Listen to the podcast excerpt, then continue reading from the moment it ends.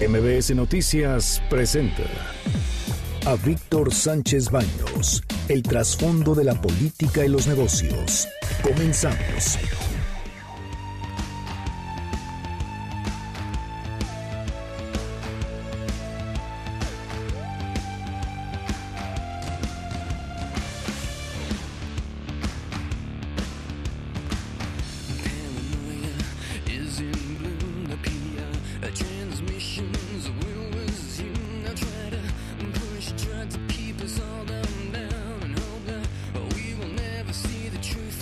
¿Cómo están? Los saludo con mucho afecto. Muy, muy, muy, muy buenas noches. Soy Víctor Sánchez Baños en MBC Radio a través de la frecuencia 102.5 de FM desde la Ciudad de México. Acompáñanos durante una hora para que juntos analicemos, discutamos la información de los asuntos de poder y dinero que leerás y escucharás mañana. Está conmigo Bernardo Sebastián, ¿cómo estás? Muy bien, gracias a todos por recibirnos en su casa o en donde estén en su auto. Así. Carmen Delgadillo. ¿Qué tal? Buenas noches a todos. Debate. Comunícate. Comenta a Víctor Sánchez Baños en MBS. Twitter, arroba B. Sánchez Baños y arroba MBS Noticias. Y de verdad les agradezco mucho que estemos esta noche juntos compartiendo la información y viendo qué es lo que está pasando en el país y en el mundo, sobre todo en aquello que afecta precisamente tu bolsillo, a ti, tu economía, porque eso de que cuando dicen, oye, que los, los indicadores macroeconómicos, muchas veces no sabe uno con qué comérselos, pero una cosa sí, generalmente nos hace daño. Y estas son las expresiones y las historias de hoy. En estos, estos son los momentos precisos en que fue detenido el pasado 17 de octubre Ovidio Guzmán López, hijo del Chapo. Muéstrame las manos, muéstrame las manos. Ven, hermano. Ven. Enseña tus manos, hermano. Ven. Tranquilo, señor. Tranquilo, señor. Ven. Tranquilo, venga, tranquilo. ¿Traes armas? No, ya. Tranquilo, tranquilo. No, él no tiene nada que ver, oiga. Todo. Sí, sí, sí, bueno. ¿Tienes que estar dentro? No, no tengo con mis hijas, oiga. Paren. Diles que paren todo. ya paren todo, oiga, ya paren todo. Ya, ya me entregué. Ya paren todo. Ya. Tranquilo, ya que se, retire. Pero ya díganles, pues ya, ya no quiero que, ya, ya, no quiero que, que, que, que haya desmadre. Ey, Ovidio, páralo. Ya no quiero que haya desmadre, por favor. Bueno, estas son las expresiones de pues, los agentes de élite que llegaron a la casa donde se encontraba Ovidio, allá en Culiacán, Sinaloa. En esos momentos apenas dio a conocer la Secretaría de Defensa Nacional el video, con, bueno, una parte del video, por qué decir el video completo, pero la verdad es una parte del video desde que tocan la puerta, porque además son muy decentes a la hora de tocar la puerta, esta es la, esta es la policía y el ejército, se ve que, que salen, pues sale una, una mujer y detrás de ellos otros dos personas, dos adultos, y uno de ellos, el más delgado, es precisamente Ovidio. No es el mismo, no parece, parece de la foto que saca, que se publicó en varios medios sobre Ovidio. Se ve un muchacho mucho más joven, mucho más, este, más esbelto, más flaco, y, pero sí tendi- tenía los escapularios y todo lo que tiene pues todo lo que se le ve en, la- en la- en- en las fotos. La explicación del Gabinete de Seguridad durante la mañanera de Andrés Manuel López Obrador es algo que es muy importante destacar, donde se presentó el video, revela que minuto a minuto fue la detención, pero no revela después cuál fue el contacto que tuvieron con el presidente. Esto, ¿qué es lo que ocurrió en todo el proceso? En pocas palabras. Hablaron que eh, con el presidente minuto a minuto, estaba el presidente incluso en la gira que hizo a Oaxaca, minuto a minuto, informado de lo que estaba haciendo el Gabinete de Seguridad, la Secretaría de Defensa Nacional. Eso no lo dijeron en la mañanera, nadie se atrevió a preguntarlo también, ¿eh? Eso es una de las cosas que debe de No, haber. no dejaron preguntar. Hoy no. Ay, no dieron Hoy oportunidad. no, de- solamente hubo una conferencia de prensa. eh, mañana harán todas las preguntas que quieran. Hoy nada más fue la exposición de lo que sucedió, el minuto a minuto. El minuto a minuto. Ahí estaba el, estaba el secretario de la Defensa, también el secretario de la Marina, y estaban pues eh, dando sus puntos de vista. Eh, pero al final de cuentas, ¿quiénes fueron responsables? O sea, un operativo de esta magnitud. Es impresionante que no haya llevado lo más suficiente, eh, los protocolos más elementales. Se dice que la DEA estaba atrás de todo esto y que la DEA fue la que, la que les dijo hay que atraparlo ya porque se puede ir. Ahí vive, ahí vivía y todo el mundo sabía que ahí vivía Ovidio. O sea, en miren, hay algo que eh, debemos siempre ser muy pragmáticos en la información. En Sinaloa, todo el mundo sabe dónde se encuentran cada uno de los capos. los conocen. ¿Por qué? Porque desde niños estudiaron juntos o vivieron juntos. Pero en fin, la percepción no cambia aunque se considere el hecho que el presidente en esos momentos y en esas circunstancias tuvo razón en su decisión de liberar al capo. Pero sin embargo, el costo, el costo fue muy elevado.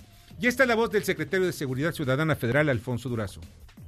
Con la idea clara de que el narcotráfico solo puede ser combatido eficazmente desde una lógica económica, la unidad de inteligencia financiera se ha sumado de manera estrecha a la estrategia de seguridad. Sexenio pasado se detuvieron 122 objetivos prioritarios, 120 de 122, y no recuerdan ustedes que se haya congelado una cuenta o que se haya asegurado un inmueble. Eso se acabó. Y es cierto, tiene razón Alfonso Durazo. Una sola cuenta que yo sepa de alguno de los capos en México no ha sido, no ha sido pues confiscada. Se han confiscado algunas joyas, algunas viviendas. Eso, en eso no tiene razón Alfonso Durazo. Pero sí se han confiscado joyas. Se han confiscado llamar la atención porque los capos en realidad ellos no reciben dinero de pagos en tarjeta, ellos no reciben dinero por en pagos en especie, ellos reciben en efectivo. Así es como se mueve el mundo de las drogas, el mundo del, del- de los negocios sucios, los negocios negros. Entonces sería absurdo congelar cuentas. Mejor, y es lo que no hemos visto, que se, con- que se encuentren los millones o como le llaman muchos, las caletitas, donde esconden lo- los, millones de pesos, los dineros, los dólares, los euros, porque también El oro y las esto- ellos son conscientes de que la única forma de poder llevarse el dinero también es con algo que valga, como dice el oro, diamantes, joyas, cosas que ellos pueden llegar a futuro a, transac- eh, a generar transacciones. Se generan operaciones. En eso sí tiene, en cuanto a las cuentas bancarias, eso sí tengo que decirles, no hay una sola que haya sido congelada. La unidad de inteligencia de la Secretaría de Hacienda no tiene toda esa información para poder congelar cuentas de ellos, porque saben algo, no son tontos, no utilizan el sistema bancario, ellos no tienen cuentas, ellos. Los capos no van a abrir, vengo aquí a fulanito de tal banco, voy a abrir mi cuenta bancaria, soy, soy el hijo del Chapo. No, pues sí tienes mucha lana, sí, bien, te, te voy a abrir las puertas, voy a abrir aquí, ¿qué, qué más quieres? No, no, no, no, no, es así, es, es completamente ilógico. O sea, se necesita inteligencia financiera, inteligencia para seguir la ruta del dinero. Y la ruta del dinero generalmente, y hay algunas películas ahí que son un poquito exageradas, una de Tom Cruise, no me acuerdo cómo se llama, ¿tú te acuerdas? Eh, Barry Seal. Barry Seal. Pues eh, véanla, es más o menos cómo se utiliza y cuál es la ruta del dinero en el manejo del, del narcotráfico. Y en fin, eso es eh, no nada más en México, sino también en Colombia y en todos los países productores de, drogas. Y, en cuanto a lo que puede- podemos ver alrededor del manejo de las drogas, sobre todo del dinero, son, pues, se va la gran parte de ellos a las venas financieras. Y eso hay que tomarlo en cuenta. Estas son las voces de Carlos Salazar, presidente del Consejo Coordinador Empresarial, y Gustavo de Hoyos, presidente de la Coparmex. La realidad es que la economía está parada, necesitamos de estímulos importantes para que crezca. El sector exportador, a pesar de todo, sigue creciendo. Vi el dato también hoy en la mañana de qué, qué número estamos alcanzando. Estamos alcanzando un número cercano al 3% en términos reales y sigue siendo nuestro talón de Aquiles la inversión. O sea que, ¿en qué estamos trabajando? Tratar de promover la inversión. Crecer sí importa. No podemos aceptar que este gobierno eh, de antemano baje la cortina y que a menos de un año de actuación diga que no es importante crecer. Le hacemos un llamado para que no se escatime absolutamente ningún esfuerzo para obtener un crecimiento. Y estos son los puntos de vista del sector empresarial de lo que ocurre en estos momentos en la economía y su opinión alrededor del informe preliminar que da el INEGI sobre el Producto Interno Bruto de crecimiento, que no es crecimiento, es estancamiento del 0.1%. Esto en varias pláticas, en comedores políticos, comedores empresariales, se lleva la reflexión, oye, ¿qué es lo que está pasando? Pues simplemente que no crece la economía y no está creciendo por un simple factor, o sea, no está habiendo inversión. Y uno de los actores que son motores, Anabela, qué bueno que estás con nosotros, está Ay, complicado tarde, el tráfico. pero sí. Sí, un poquito. Tarde pero sin sueño a estas horas de la sueño. noche. Sí. Gracias. Sí, de nada, al contrario, que bueno estás con nosotros. Son muchos los sectores que, que están enfrentando una caída franca. O sea, uno de ellos, el más importante, es el sector de la construcción, que ya lleva una caída de más del 14% en lo que va del año. Estamos hablando de algo brutal. Es la principal generadora de empleo. O sea, no estamos hablando de los empleos esos grandes, ni de la burocracia. No, estamos hablando del empleo del que más necesita, de aquellos que son bien, bien, pero bien pobres y que con 100 pesos diarios pueden hasta sobrevivir. No vivir, porque eso no es vivir, sobrevivir. Porque les dan apenas 130 pesos aproximadamente, que es el salario mínimo, y también apenas se los dan. Es una tristeza, pero en fin. Ya está la línea telefónica y le agradezco muchísimo a Rocío Méndez, reportera de MBS. Rocío, ¿cómo estás? Buenas noches. Muy buenas noches, Víctor. Pues para contarte brevemente lo que se presentó esta mañana en Palacio Sí, Nacional, en principio, para frenar a los capos de la delincuencia organizada, la guerra en esta administración no será una opción, señaló el presidente Andrés Manuel López Obrador al presentar con su gabinete de seguridad este informe sobre la fallida detención de Ovidio Guzmán del pasado 17 de octubre en Culiacán, Sinaloa. El general Luis Crescencio Sandoval, secretario de la Defensa Nacional, explicó que en cuatro horas 120 elementos ubicaron, fijaron y aislaron a Ovidio Guzmán para su extradición a Estados Unidos. El presunto delincuente fue detenido, pero posteriormente liberado tras una orden de cancelar la operación y el retiro de las tropas. Escuchemos al general Sandoval. Esta es la acción de los delincuentes hacia la ciudadanía. Bajan de los autobuses a los ciudadanos para poder bloquear las calles con esos vehículos. También quitan vehículos a la población. A las 15:15 el presunto delincuente sale al estacionamiento del inmueble sin salir de su domicilio y es cuando se le toman algunas fotos. A las 15:17 se le invita a persuadir a sus hermanos. En la comunicación con su hermano, este le establece que no que no va a cesar El secretario de Seguridad y Protección Ciudadana, Alfonso Durazo, dijo que un tropiezo táctico no invalida la estrategia de seguridad que está aplicando la actual administración. Ninguna organización delictiva, por más poderosa que sea, podrá doblar la fuerza del Estado, aseguró. El presidente de la República, Víctor, fue informado por el Gabinete de Seguridad ese día a las 16.45 horas, una hora después de que se registrara el inicio del operativo y en ese momento cuando él estaba trasladándose a Oaxaca para sus diversas actividades, prácticamente Culiacán ya estaba en medio de una confrontación abierta entre militares y presuntos delincuentes. Como bien han planteado, hasta el día de mañana la prensa va a tener la oportunidad de presentar preguntas al Gabinete de Seguridad al respecto de este operativo. Es el reporte al momento. Oye, Rocío, no les dieron la oportunidad de hacerle preguntas a todo el gabinete de seguridad, ¿verdad? La agenda estaba muy apretada el día de hoy con la visita del presidente de Panamá, también con un encuentro de prácticamente el presidente con más de 200 jóvenes de todo el mundo y en ese terreno, además de que efectivamente planteó la necesidad de que se analizara a fondo el informe, que como bien ustedes han identificado hay una gran cantidad de preguntas sin respuesta. La primera es, ¿qué fue lo que falló? Se va a poder plantear hasta el día de mañana a propuesta del propio presidente López Obrador. Sí, ¿quiénes son los responsables? Porque debe haber un responsable, no nada más es Alfonso Durazo y los secretarios. O sea, ellos tomaron la decisión al final de cuentas. El presidente estuvo informado minuto a minuto. O sea, estaba en un vuelo, estaba en un viaje también. Ese, Con cinco meses antes de planeación. con- exactamente, Digo- cinco meses y llegan todos los, todos los policías, y sol- más bien no son policías, son soldados de élite. Llegan a una casa nada más en tres camionetas con este capo que es gigante, vamos, de este tamaño magnífico. Y él diciendo, ya me entregué, ya me entregué. Ya no, no hay bronca. Ha sido la clave, ya, pero incendio en el Estado. Sí, pero sabes que hubo otra cosa y que en- ¿por qué le dieron la oportunidad de hacer llamadas telefónicas? Exacto. O sea, que le estaban pidiendo que parara todo. Sí, que le pedían sí, que parara todo y nunca los esposaron. Nunca fueron esposados, No, pero después los no somos delincuentes, decían los policías, los, Los militares, militares. ¿no? No somos delincuentes. Es porque burla. sabes que no, no, y además dicen los soldados eso, ¿por qué? Porque pues siempre los que los, los contrarios a estos capos visten- van vestidos de militares. Claro. O sea, ya saben que es más barato y encuentran en casi en cualquier parte eh, vestimenta militar. Pero en fin, esto fue lo que pasó, Rocío, y de veras te agradezco muchísimo. Ojalá que mañana responda a todas estas preguntas, que no nada más son las que acabamos de decir, son muchísimas más. ¿Rocío? Bueno, ya se fue. Pásala muy, pasa muy buena noche, Rocío, Rocío Méndez, reportera de MBS. Y pues vamos ahora, miren, no se pierdan este comentario porque es muy importante. Es el comentario del doctor Flavio Galván, expresidente del Tribunal Electoral del Poder Judicial de la Federación, sobre el asunto de la ley Bonilla. ¿Por qué? Porque pues ahora los magistrados dicen, ¿saben qué no aceptamos? Nada, no aceptamos que, bueno, que nos digan nada. Vamos a ver qué es lo que nos dice Flavio Galván. Víctor, buenas noches.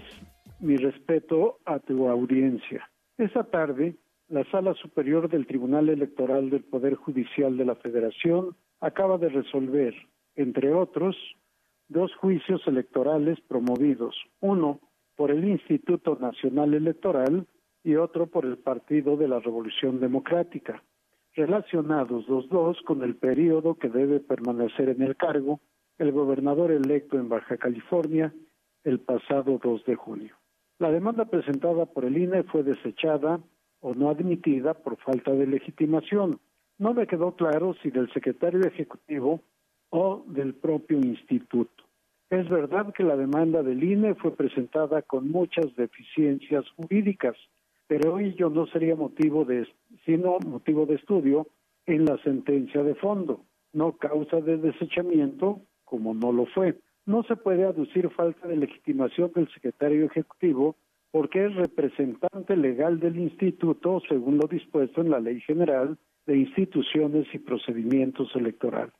Si bien se podría aducir falta de legitimación del INE, porque es cierto en principio que el sistema de medios de impugnación no legitima a los órganos de autoridad para demandar, sino solo a los gobernados, también es cierto que en tesis de jurisprudencia, cuyo primer precedente fue propuesto por el de la voz, la Sala Superior acepta de manera excepcional que las autoridades puedan asumir el carácter de demandantes, no solo de demandadas. Además, el INE solo ejerció una acción declarativa, solo pidió esclarecer el plazo para el cual fue electo el gobernador de Baja California el pasado 2 de junio, tomando como base de datos las sentencias dictadas por la misma Sala Superior en varios juicios precedentes. Desafortunadamente, la sala no resolvió el fondo y la incertidumbre continúa en el Estado.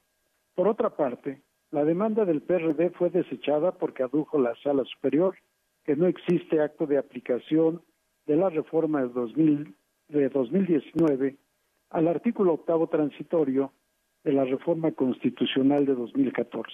Es cierto, en parte, porque al no precisar en la constancia de mayoría y validez si el gobernador fue electo para cinco o para dos años, la omisión es impugnable por falta de certeza jurídica. Hasta ahí van las cosas a este momento, Víctor. Buenas noches. Escuchas a Víctor Sánchez Baños. Vamos a una pausa y continuamos. Víctor Sánchez Baños en MBS Noticias. Continuamos. Ahora vamos con el dato útil. En 28 ciudades del mundo habitan 450 millones de personas. Entre estas megaurbes, Tokio ocupa el primer lugar con 39 millones de habitantes. La capital mexicana ocupa el quinto lugar con más de 20 millones. Debate. Comunícate. Da tus opiniones a Víctor Sánchez Baños en MBS. Teléfono en cabina 5566 1025.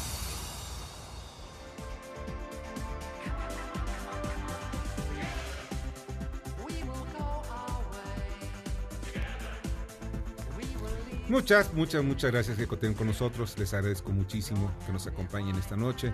Espero que la disfruten, que estén bien, que sean felices. Que miren, hay mucho estrés en la ciudad ahorita, hay mucha lluvia. La verdad, yo tardé mucho tiempo en llegar también aquí al estudio. Véanse que sean muy precavidos y sean felices. Eso es muy importante, ser felices. Vamos al resumen informativo. Carmen, Tribunal tumba proceso interno de Morena. Fue revocado el padrón de militantes, la convocatoria para la elección interna y actos derivados de la misma. Con ello queda suspendida el proceso interno. Se estanca la economía, como se esperaba. El INEGI reportó que el Producto Interno Bruto creció 0.1% entre julio y septiembre, aunque la tasa anual tuvo una contracción de 0.4%, similar al del cuarto trimestre de 2009 después de la crisis inmobiliaria de 2008. Y esta es la desesperación de partidos políticos que buscan perpetuarse. Vuelven los autos chocolate. El Pleno de Diputados avaló la miscelánea fiscal y la Ley de Ingresos 2020 mantiene la exención de cobro de agua, pero revive los autos chocolate. El senador Miguel Ángel Mancera advirtió que no pasará. No hay todavía ombudsperson. Antes, perdón, antes que antes le decían ombudsman, pero con esto del género y todas las cosas, ahora es ombudsperson. Qué modernos somos. Ombudswoman, Ombudsman, Man, The Black Man. Y Ombudsperson para no afectar a los que tienen eh, del LGBT y todo eso también. Por eso muchas veces yo creo que se está cambiando, ¿no? Sí, no, no. Pues, oye, ¿por qué no le cambian de nombre a la película en lugar de, de Los Hombres de Negro? Pues este. Pero qué oso subir una terna que no hay consenso, ¿no? Pues sí, así es. Esa. El Senado no logró mayoría calificada para elegir al nuevo presidente de la Comisión Nacional de los Derechos Humanos. Se volverá a votar el martes próximo. Niega Gómez Urrutia que la iniciativa, su iniciativa, ponga en riesgo al TEMEC. El senador por Morena aseguró que regular el outsourcing generará mayores posibilidades que el TEMEC sea ratificado. Y sigue vivito Romero de Champs. Tribunales colegiados y juzgados de distrito le negaron a él y a su familia levantar el bloqueo de sus cuentas bancarias. Banqueros piden eficientar la burocracia. Luis Niño de Rivera explicó que para acabar con la corrupción se debe terminar con la tramitología, pues un permiso lleva un año en trámites y mucho dinero. Otra de Delgadillo Padierna libera a otros tres de Tepito. ¿Qué pasó aquí? Ya solo quedan dos de los detenidos en el operativo de la semana pasada. El juez dijo que los imputados presentaron pruebas de que fueron detenidos en otro lugar. Muchas gracias Carmen, te agradezco muchísimo. Buenas noches. Mire, rápidamente les voy a platicar un asunto que de verdad es, es terrible. En este clima de inseguridad que viva en el país, me hicieron llegar esta, esta carta, este mensaje, y de verdad yo lo, manifiesto porque sí es, es terrible. Resulta preocupante que muchos jóvenes sean víctimas de los criminales organizados, y les voy a platicar por qué. Nos enteramos del acoso, hostigamiento y amenazas sufridas por el joven Emiliano Cienfuegos Myers, hijo de un buen amigo llamado Víctor Hugo. Ante ello y en previsión de riesgos muy altos, el joven tuvo que abandonar a su familia, su casa y sus actividades habituales. Ya está fuera del país. Eso es mejor. Pero imaginen ustedes, tener que salir del país por ese hostigamiento. ¿Qué está pasando? Eh? Nada más ahí les dejo. Vamos a la responsabilidad social corporativa. Adelante. Gracias, Víctor. Muy buena noche. Te comparto que el presidente de Coca-Cola, James Quincy, enfocó con tres principios la política de responsabilidad corporativa de esa empresa. Reducir, reutilizar y reciclar todos los recursos que sean posibles. La meta de hacer negocios de la manera correcta, no solo de la forma fácil. Debido a que sus productos utilizan botellas y latas, su compromiso es garantizar un sistema de envases más sustentable e incluso se convierten en nuevos envases según los acuerdos para alcanzar la meta Mundo sin Residuos. Este es un objetivo a nivel global para recolectar y reciclar una botella o lata por cada una de las que se venden de aquí a 2030. Con ello, en ese mismo año se logrará que 50% de resina reciclada de PET grado alimenticio se utilice para producir nuevos envases. Hasta aquí la responsabilidad social corporativa, Víctor. Gracias y nos escuchamos mañana. Muchas gracias, Kimberly. Kimberly Zafra, pasa muy buena noche y vamos al pulso empresarial. Adelante, Alex. Muy buenas noches. Este es el pulso empresarial. Por primera vez en la historia, la cerveza Corona se comenzará a producir fuera de México debido a su alta demanda a nivel global. Con Carlos Brito al mando, la multifuncional belga AB InBev dio a conocer que expandir su producción a otros países permitirá aumentar su disponibilidad en los diferentes mercados. Gircasa, que dirige Eduardo Guzmán, regresó a la Bolsa Mexicana de Valores con su segunda bursatilización por mil millones de pesos. Los tenedores de bonos serán representados por CEI Banco, que preside Mario Maciel, y los recursos se canalizarán al financiamiento de vivienda para más personas en México. Con Luz María Gutiérrez al mando, la cadena de gasolineras G500 invirtió 60 millones de pesos en el desarrollo de una nueva plataforma digital para sus usuarios, a fin de que puedan pagar vía celular en cada una de sus estaciones. Hasta aquí la información. Mañana nos escuchamos con más del pulso empresarial. Muchas gracias, Alex. Pasa muy, muy, muy buena noche. Y esta línea telefónica y le agradezco muchísimo a Enoc Castellanos, presidente nacional de la Cana Sintra. ¿Cómo estás? ¿Qué dices? Muy bien. Muchas gracias por, por darme este espacio en tu... Aquí en el programa. Enoc, mira, te distraemos por esto. Ya eh, envió ayer una iniciativa de ley. Bueno, ¿estás por ahí? Hola, hola, hola. Mm, parece ser que se cortó la llamada. Sí, bueno, pues, estamos esperando a ver qué, si le pueden ahorita conectar. El día de ayer nada más le voy a hacer un pequeño preámbulo. El, uno de los miembros del Senado dedicados a las cuestiones laborales, este eh, Napoleón Gómez Urrutia, presentó una iniciativa de ley con el fin de criminalizar lo que son las, las empresas outsourcing. Y ya hemos platicado mucho de las outsourcing aquí en, en el programa sobre todo qué es lo que están proporcionando y son un gran auxilio para todos aquellos que son eh, empresarios y buscan pues que pues tener más tiempo para lo que ellos son. Son empresarios y quieren dejar, bueno, eh, outsourcing, o sea, en otra fuente, una fuente externa, precisamente algunas actividades como son las laborales, este, contratación de, abogados, etc. Ya está en la línea telefónica. Eh, Enoch, muy buenas noches, ¿cómo estás? Buenas noches, Víctor, buenas noches a tu auditorio. Pues mira, eh, estamos platicando aquí en, al aire sobre lo que es esta iniciativa de parte de Napoleón Gómez Urrutia, Napito, en contra de las outsourcing, a quienes las busca criminalizar. ¿Cuál es la opinión que tiene la Canacinta al respecto? Bueno, pues eh, es, es, de total rechazo porque eh, es una legislación agresiva que además criminaliza algo que está en la propia ley. En la Ley Federal del Trabajo se permite un esquema regulado, controlado y que eh, han usado eh, pues muchas empresas y emplea alrededor de 8 millones de trabajadores en México. Así es. Eh, creo que nuevamente se está queriendo criminalizar algo, eh, atacando a algunas empresas que hacen simulación y que estamos de acuerdo que quien actúa mal sea castigado, pero de ninguna manera eh, el, el ponerle una, una carga más a los empresarios, eh, eliminando los esquemas que están permitidos en ley. Fíjate que, y esto lo tengo que comentar porque forma parte de lo que ocurrió con Napoleón Gómez Urrutia. Napoleón Gómez Urrutia pues, trae una cuenta pendiente con Jorge Larrea. Acusa a Jorge Larrea de haber Germán. utilizado. per- Germán Larrea, perdón. Sí, Germán Larrea. Lo acusa de haber utilizado eh, empresas outsourcing de su propiedad para eh, el caso de los, de los mineros de pasta de conchos. Y esto los llevó a, que quiere atacar precisamente a Germán, que es el presidente de Grupo México, sobre ese punto, ese punto específico que son las empresas eh, contratantes externas.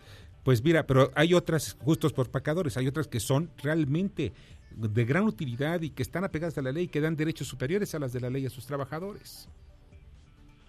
Es correcto. Finalmente, eh, la estrategia de negocios para orientar un, un, negocio a lo que mejor sabe hacer un empresario, a lo mejor es producir, a lo mejor vender servicios turísticos, eh, lo que sea su, su objetivo de negocio, eh, hace que luego te tengas que enfocar en trabajos eh, administrativos, eh, contratando eh, bajo el esquema de, de, outsourcing a una compañía especializada en esto, claro. que son eh, empleos eh, formales y empleos que, que, existen.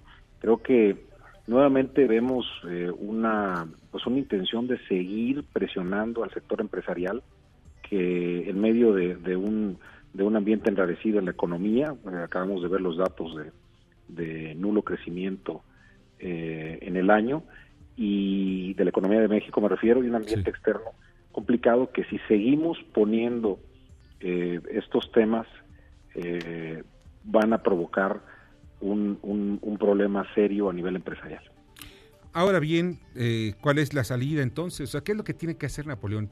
Yo sí creo que deben haber, deben de estar, eh, pues, más que, más que nada, deben estar reguladas las empresas de outsourcing y pues eh, que cumplan con la ley, que cumplan con el fisco. Además, pues son responsables solidarios. Al final de cuentas o son responsables solidarios de las punto. empresas. O sea, sí, recor recordemos que venimos de una de, de, una revisión a la Ley Federal del Trabajo, en donde se, se pusieron muchos controles uh -huh. y que finalmente yo creo que, que, no podemos estar cambiando legislación a cada rato y a, y a contentillo de, de un legislador, porque justamente esto lo que hace es causar incertidumbre en, en, en, que no están las reglas del juego claras y que al final pueden eh, venir en detrimento de la propia generación de empleos y del crecimiento económico de México. Pues eh, lo que sí debe ser, eh, Napito, es reflexionar sobre esto, criminalizar una actividad lícita que en varias partes del mundo es completamente lícita y está regulada también. Aquí criminalizarlo, nada más porque por una vendetta personal, yo creo que no está correcto. Enoc, de verdad, no sabes cuánto agradezco que haya estado con nosotros esta noche. Muchísimas gracias. Un dato nada más. En sí. Estados Unidos hay 50 millones de trabajadores bajo el esquema de outsourcing. Nada más, imagínate. Puede crecer este, este nivel también en México. Yo conozco muchos amigos míos que trabajan, trabajan en empresas que dan servicios. No, no es que sean servicios de, de, de, outsourcing, sino, por ejemplo, son abogados, son técnicos, eh, eh, están dedicados a las cuestiones de computación, de seguridad en Internet, etcétera. Los contadores son, son los, outsourcing. También los contadores, pues dan servicios outsourcing en México y en varias partes del mundo. O sea, criminalizarlos es quitarles incluso una fuente de trabajo y darles incertidumbre en sus, en sus fuentes laborales. Totalmente. Enoch, mucha suerte, pásala muy bien. Muchísimas gracias. Saludos a tu auditorio. Buenas, Buenas noches. Noches. Eno Castellanos, presidente nacional de la Canacintra. Y vamos a unos, ah, perdón, vamos con Luis Miguel Martínez Sansúrez, director de la Escuela Nacional de Profesionalización Gubernamental de NINAPA. Adelante. Víctor, buenas noches. Te saludo a ti y a tu auditorio.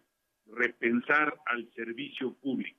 Hace unos días el INEGI presentó los resultados del Censo de Gobierno, Seguridad Pública y Sistema Penitenciario Estatales 2019, que tiene por objetivo generar información estadística y geográfica sobre la gestión y el desempeño de las instituciones que integran la administración pública en las entidades federativas. El censo presenta un registro de más de 2.5 millones de servidores públicos, quienes están adscritos a 2.201 instituciones de la Administración Pública Federal. El 33.5% adscritos a la Administración Central y el 66.5% en la paraestatal. De este gran total, la proporción de mujeres fue de 54.3 y de hombres de 45.7. Respecto a los servidores públicos que toman las decisiones en dichas instituciones, se identificó a 2.190 titulares, de los cuales 78.8 son hombres y 23.1 son mujeres. La distribución porcentual por escolaridad señala que casi la mitad, 49.5, cuentan con licenciatura y el 31.3 tiene maestría y solo 10% doctorado.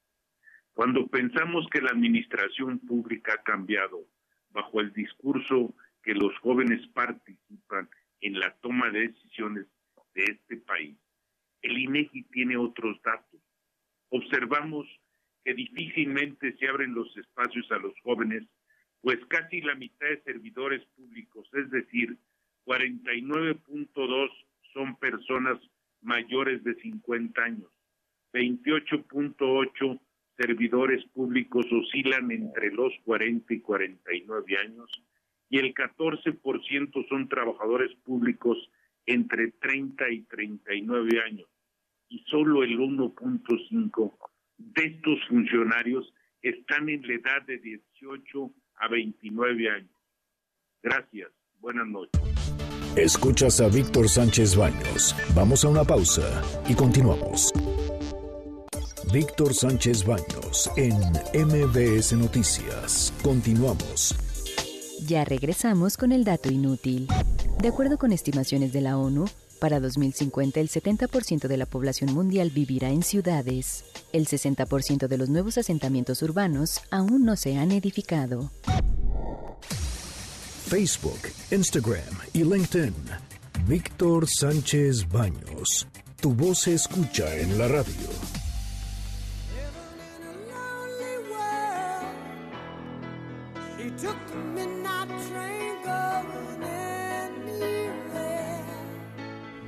Muchas, muchas, muchas gracias que continúan con nosotros en MBS Radio, aquí acompañándonos en el análisis, la discusión, los temas.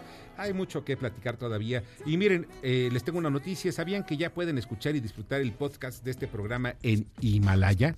Sí, Himalaya, ¿qué es? Pues Himalaya es una app, mm, es considerada de las más increíbles del podcast. A nivel mundial ya está en México y tiene nuestros episodios en exclusiva.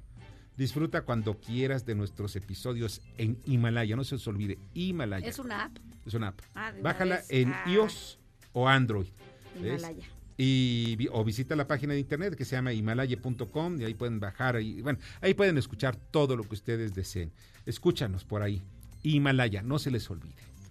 Y miren, ya está en la línea telefónica y le agradezco muchísimo ¿Por qué? Porque es uno de los temas más importantes que estamos viendo en estos momentos sobre la economía. Es José Luis de la Cruz, director general del Instituto para el Desarrollo Industrial y el Crecimiento Económico. Hola, ¿qué tal, José Luis? ¿Cómo estás? Muy buenas noches. Muy buenas noches, Víctor. Muchas gracias por la invitación. Oye, pues ahora sí, como cuando dice, no está haciendo ni frío ni calor, quedamos en cero grados, cero, cero, cero, caray. ¿Esto qué significa al final de cuentas para la gente mundana como yo? Eh, bueno, yo creo que lo primero es eh, una señal muy clara que la economía mexicana no está teniendo la fuerza para generar crecimiento, un crecimiento que es necesario eh, porque cada año se incorpora un millón de mexicanos eh, al mercado laboral, también tenemos eh, necesidades de crecimiento de población que atender y en donde por esa razón la economía no puede, no debería dejar de crecer. Hay que generar bienes, servicios para satisfacer toda esta demanda. Entonces, lo que hemos observado en los primeros nueve meses de este año es eh, la incapacidad que hemos tenido para generar construcción, para generar manufactura, eh, con ello los bienes y, servicios que requiere el país y que además eh, este resultado lo que nos plantea es de que muy probablemente todavía no tocamos fondo en el sentido de que el dato del tercer trimestre del año fue negativo y eh, se profundizó por lo tanto en la marcha débil de esta economía. Estamos hablando que pues hay muchos sectores, porque este es un promedio y además debemos tomar en cuenta que es un dato preliminar del INEGI, lo tendremos ya definitivo en, el próximo mes. Pero este es un promedio de lo que de lo que crecen o decrecen varios sectores productivos, entre el manufacturero, el, el de la construcción, etcétera, o de servicios. ¿Qué es lo que tú estás viendo alrededor todo? Yo, es porque esto tiene un mensaje, o sea, el mensaje de la falta de crecimiento es un mensaje de que algo está ocurriendo. ¿Qué es lo que está pasando de acuerdo a tu punto de vista? Eh, bueno, yo creo que como muy bien mencionas, el análisis sectorial que se puede hacer hasta este momento eh, marca de forma muy clara que la actividad industrial, lo conocido como el sector secundario, es el que enfrenta los mayores problemas, con una caída promedio de menos 1.8% y esto además lo que nos muestra es de que es una situación que se ha observado durante los últimos cuatro trimestres, es decir, ya es un año en donde el sector industrial mexicano ha, mostrado debilidad. La construcción es uno de los eh, subsectores eh, más afectados, obras de infraestructura, vivienda, y esto de inicio lo que marca pues es la necesidad de generar un programa de reactivación eh, tan solo en construcción y con ello de 50 sectores que están directamente vinculados con el mismo. Por otro lado, también seguimos viendo debilidad en la extracción de petróleo y gas, pero también esto se ha trasladado a la parte de servicios. El comercio al, mayoreo, es decir, eh, eh, el comercio entre empresas, eh, así como los servicios de educativo, los servicios de salud, muestran debilidad y evidentemente pues todos aquellos servicios vinculados con el gasto de gobierno que viene a la baja. Entonces, eh, lo que estamos observando es un sector industrial que, desde mi punto de vista, el sector en sí, pues vive una fase de recesión eh, que ya se extiende a alguna parte del sector servicios y esto lo que nos muestra es que el mercado interno ha perdido fuerza, fuerza para consumir y eh, es uno de los aspectos que me parece deben de considerarse para aplicar una estrategia que revierta esta situación. ¿Y cuál sería esa estrategia? Eh, yo creo que aquí hay al menos tres aspectos básicos. Lo primero es se debe reconocer eh, la profundidad de la desaceleración. Es decir, el, el, resultado de 0% en los primeros nueve meses pone muy claro que las perspectivas oficiales para este mismo año que se presentaron el 8 de septiembre pasado no se van a cumplir. Dos, eh, me parece que esto lo que implicaría es que el presupuesto que en este momento se está elaborando en el Congreso de la Unión debe de generar mayor inversión, debe de generar eh, un gasto que tenga una orientación de crecimiento económico, es el momento oportuno de hacer ajustes importantes y evitar lo que se tiene programado hasta ahorita, un recorte en la inversión física. Tercero, me parece que eh, el gasto gobierno debe de privilegiar la compra de lo hecho en México, es decir, debe tener un mayor contenido nacional porque el sector externo, por lo que se está vislumbrando, va a empezar a perder fuerza. Un cuarto punto es el pago oportuno a proveedores, es decir, un problema que tenemos ahorita es las deudas que el gobierno tiene con aquellas empresas que le dan bienes y servicios. Y eso tan solo son algunos de los elementos que me parece se podrían empezar a generar desde este momento para enfrentar eh, eh, esta desaceleración. Bueno, pues caray, es, un panorama que debemos ir transformando y modificando rápidamente. José Luis, no sabes cuánto agradezco que haya estado con nosotros. Gracias por la invitación. Muy buenas noches. Al contrario, muy buenas noches, José Luis de la Cruz, director general del Instituto para el Desarrollo Industrial y el Crecimiento Económico. Y vamos a... Miren, les voy a platicar antes que nos vayamos, porque es una nota de último minuto. Detiene al director de obra del colegio Repsamen, colapsado en el sismo de, del 19 de septiembre del 2017. Él fue detenido por eh, elementos de la seguridad ciudadana, de la Policía de Investigación. Se llama Juan Polinar, Apolinar N el director responsable de obra.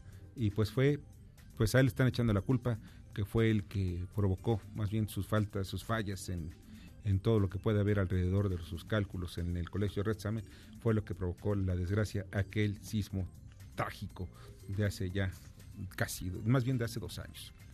Y vamos, vamos a Jorge Gordillo, quien es el director de análisis económico y bursátil de Cibanco. Adelante, Jorge. Gracias, Víctor. Buenas noches aquí lo sucedido el día de hoy. En los mercados financieros estuvieron volátiles toda la jornada. El especial tipo de cambio observó un comportamiento mixto. Al principio se vio presionado o influido por el reporte de la actividad económica en Estados Unidos que se esperaba fuera débil en el tercer trimestre y sin embargo resultó un poco mejor a lo esperado. Un crecimiento de 1.9% anualizado, se esperaba 1.6 más pegado al 2%, es menor que los trimestres anteriores, pero nos eh, puso una percepción de que la economía norteamericana no está tan lastimada como se, se podría imaginar. Esto bajó un poco la especulación de los inversionistas a que la Fed fuera más agresiva a, a la hora de tomar decisiones sobre su tasa de interés, por eso vimos subir el tipo de cambio que llegó a su punto más alto cuando se dio el comunicado de la Reserva Federal a las 12 del día la Reserva Federal decidió bajar 25 puntos base la tasa, pero se esperaba que el, fuera, el comunicado fuera más agresivo y fueron muy cuidadosos en poner sus palabras en el comunicado, porque más o menos intentaron dejar claro que tratarían de dejar una pausa o tratar de ver cuáles serían podrían ser los efectos de las últimas tres disminuciones en la tasa de interés en los mercados, en la economía y tratar de pues a lo mejor esperarse unos trimestres antes de seguir tomando alguna decisión. Esto es lo que provocó que el tipo de cambio llegara a los 19.25 interbancario, pero más adelante el presidente de la Fed, Powell, dijo que tampoco veía la posibilidad de reanudar o aumentar tasas de interés pronto, lo cual el mercado reaccionó positivamente y al cierre del mercado volvió a regresar a los 19.10. Por último, por otro lado, la Bolsa Mexicana de Valores mostró una caída, una pérdida y esa sí fue muy influida por el reporte de, actividad económica en México. También se dio a conocer la actividad económica del tercer trimestre, muy débil, mm, eh, negativa en términos anuales para el tercer trimestre. de enero a septiembre ha mostrado que la economía prácticamente tiene un crecimiento cero, o sea, no ha crecido en términos reales. Y bueno, le deja todo al último trimestre para ver si podemos observar un ligero crecimiento para todo 2009. Vamos a estar muy atentos hacia adelante lo que suceda en otro tipo de información en Estados Unidos, sobre todo ya datos para octubre, para el cuarto trimestre. Hasta aquí mis comentarios del día de hoy, Víctor. Buenas noches. Escuchas a Víctor Sánchez Baños. Vamos a una pausa y continuamos. Víctor Sánchez Baños en MBS Noticias. Continuamos. Continuamos con el dato feo. Las ciudades del mundo ocupan solo el 3% de la Tierra pero representan entre el 60% y el 80% del consumo de energía y el 75% de las emisiones de carbono. Debate. Comunícate. Comenta a Víctor Sánchez Baños en MBS.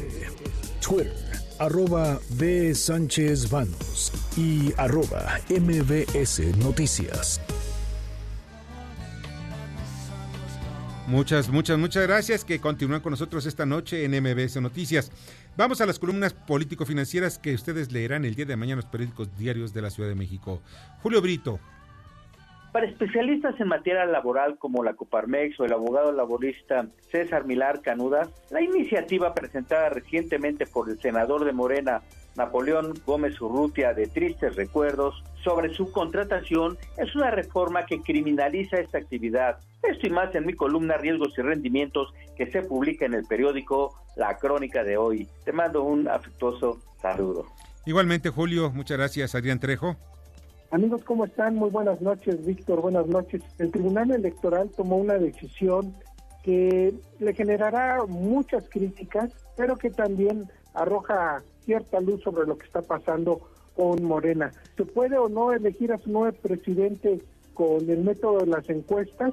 También tocamos el tema de el casi resurgimiento del panal, ahora bajo otro nombre, que tendrá que luchar también contra un nuevo partido organizado también por el Bester Gordillo. Que tengan ustedes buenas noches y nos escuchamos mañana. Muy buenas noches, Adrián. Francisco Rodríguez. Víctor, muy buenas noches. Te saluda Francisco Rodríguez desde el Índice Político. Te comento, la columna que se publica mañana lleva como título La 4T debe regresar los boletos. Ya fue suficiente. Y es que ni tiramos rectas de 97 millas, ni bateamos 400, ni contamos con un Mayen ayer mágico e impredecible. Tampoco tenemos la novena que se juegue la franela con honestidad valiente. Así que que nos devuelvan las entradas. ¿Cómo la ves? Te mando un abrazo y te deseo como siempre buenas gracias y muchas, muchas noches. Igualmente Paco, muchas noches. Arturo Dam. Víctor, escuchas muy buenas noches, ¿cómo están ustedes? El día de mañana en mi columna Pesos y Contrapesos en el diario La Razón, analizo los datos que dio a conocer hoy el INEGI en torno al crecimiento de la economía en el tercer trimestre del año, destacando el hecho que durante los primeros nueve meses de este 2019 el crecimiento de la economía mexicana fue cero. Mañana Pesos y Contrapesos en La Razón. Muchas gracias Arturo. Lilia Arellano. Víctor, ¿cómo te va? Buenas noches. Parecería que hay muy poco que agregar después de la mañanera de hoy en la que fue explicado minuto a minuto, paso a paso, todo lo ocurrido allá en Culiacán. Sin embargo, pues las dudas persisten, los vacíos informativos también. Y bueno, de algunos de ellos nos enteraremos en Estado de los Estados, que escribe tu servidora Lilia Arellano, y que está en las redes sociales y en los diarios del interior de la República seguiremos adelante con este proceso informativo. Gracias y buenas noches. Muchas gracias Lilia, buenas noches Francisco Ramírez. Adelante Paco. ¿Qué tal Víctor? Muy buenas noches. Bueno, nada más para mencionarte que mañana en 100 palabras, columna del periódico Milenio, vamos a hablar de que no fue el ejército, fue la estrategia la que falló. Lo que hoy conocimos del operativo Culiacán para detener al hijo del Chapo Guzmán fue una acción exitosa del ejército mexicano. Las fallas institucionales, esas sí los hubo. Hasta ahora se desconoce quién tomó la decisión de liberar al hijo del Chapo, cómo se negoció, cuál fue el canal de comunicación, fue amenaza. Muy buenas noches, Víctor. Paco, muy buenas noches. Darío Celis.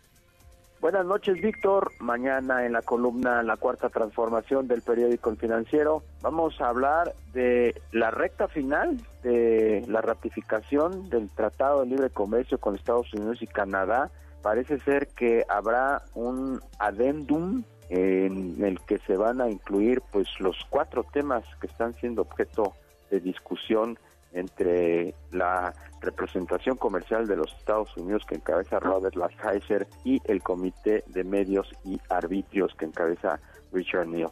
Y en medio de esta recta final, pues las imprudencias de los mexicanos con estos cambios de última hora como la iniciativa Napito para regular los servicios de outsourcing. De esto vamos a platicar mañana en la columna, en la cuarta transformación del periódico El Financiero. Buenas noches. Buenas noches, Darío. Mauricio Flores. ¿Qué tal, Víctor? ¿Cómo están, amigos todos? Mauricio Flores, Centro del Dinero. Mañana en el periódico La Razón le vamos a platicar cuáles son las intenciones que hay detrás de la última iniciativa del senador Napoleón Gómez Urrutia, con aquello de que quiere extinguir, quiere extinguir a las empresas de outsourcing, las tercerizadoras de trabajo, que dan empleo a cerca de ocho y medio millones de personas en nuestro país. Pues no lo van a creer, pretende recrear el imperio que en su momento lideró Fidel, no Fidel Castro, sino Fidel Velázquez. Mañana Mauricio Flores, entre detrás del minero, periódico La Razón. Muchas gracias Mauricio, Julio Pilozzi. Querido Víctor, muy buenas noches, te mando un gran abrazo. Mañana en la columna Split Financiero que publicamos martes y jueves en lopezdoriga.com, destacamos que luego de su comparecencia la semana pasada en la Cámara de Diputados, la exigencia a la secretaria de la Función Pública Irma Herendira Sandoval es constante ya que representantes legislativos les gustaría ver la misma intensidad de investigación en todos los casos que llegan a sus manos, ya que afirman que hay situaciones específicas en donde simplemente se deja pasar el tiempo o no se toman en cuenta documentos y testimonios. Muy buenas noches, un gran abrazo. Julio, te agradezco muchísimo, de verdad, que pases muy, muy, muy buenas noches. Y miren, yo voy a publicar el día de mañana en Poder Dinero, en el diario Imagen, Cuadratín, Eje Central y varios, varios medios más en, en, todo el país, pues mi columna Poder y Dinero, donde hablo, hago un análisis sobre cuál es el motivo por el cual eh, Napoleón Gómez Urrutia está lanzándose contra las outsourcing. Por otra parte, les platico sobre el Culiacanazo. Fue un error táctico, sí, pero el costo político es elevadísimo. En fin, muchos temas más. Y pues una noticia, la noticia es de la que está ahorita retumbando en todas las redes sociales y sobre todo el que está pendientísimo el presidente de la República y es la pues el clásico de clásico de otoño en del béisbol en Estados Unidos. El National ganó a Astros.